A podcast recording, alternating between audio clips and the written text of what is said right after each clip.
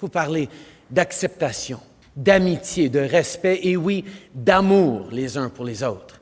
Il n'y a pas une religion dans le monde qui dit tolère ton voisin. Non, non, c'est aime ton voisin. Cette approche-là d'ouverture, d'acceptation, là, faut qu'on, faut qu'on se retrouve là-dedans, particulièrement à un moment où, malheureusement, on voit les divisions ailleurs dans le monde s'accentuer, la polarisation, la haine, de l'intolérance.